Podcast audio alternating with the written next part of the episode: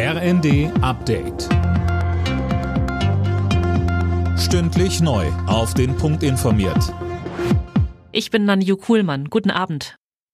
Mit dem Jahreswechsel hat der gelbe Schein ausgedient. Krankschreibungen gibt es ab sofort nur noch elektronisch. Mehr von Daniel Bornberg.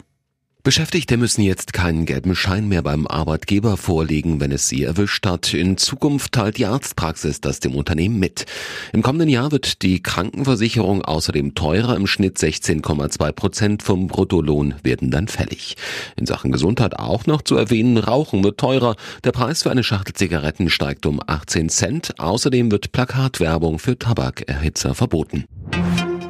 Nach den verhaltenen Neujahrsfesten der vergangenen beiden Jahre haben Menschen in Deutschland das neue Jahr wieder mit ausgelassenen Partys begrüßt. Alena Triebold. Am Brandenburger Tor in Berlin etwa gab es eine große Lichtshow. An den Hamburger Landungsbrücken begrüßten tausende Menschen das neue Jahr mit einem bunten Feuerwerk. Während viele friedlich feierten, gab es aber auch vor allem in den Städten unschöne Szenen. Teilweise wurden Einsatzkräfte mit Raketen beschossen, Betrunkene lieferten sich Schlägereien.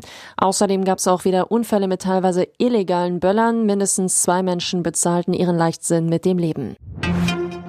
Kanzler Scholz hat die Bürger in seiner Neujahrsansprache zu Zusammenhalt und Zuversicht aufgerufen.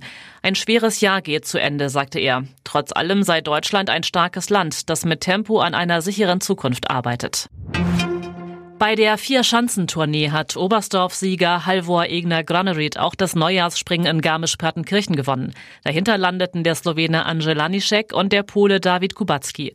Die DSV-Adler Andreas Wellinger als Achter und Karl Geiger als Elfter verpassten einen Podestplatz klar. Alle Nachrichten auf rnd.de